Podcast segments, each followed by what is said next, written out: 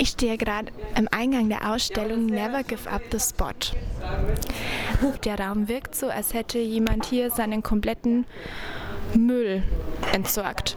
Den kompletten Abfall an Pappe, Klebebänder, Sanitärartikeln, Plastik und Styropor.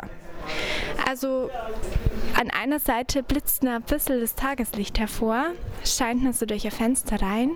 An die weiter man in den Raum geht, desto höher werden die Kunstwerke oder die Formen und Figuren, die durch Pappe und Klebebänder eigentlich zusammengebaut wurden.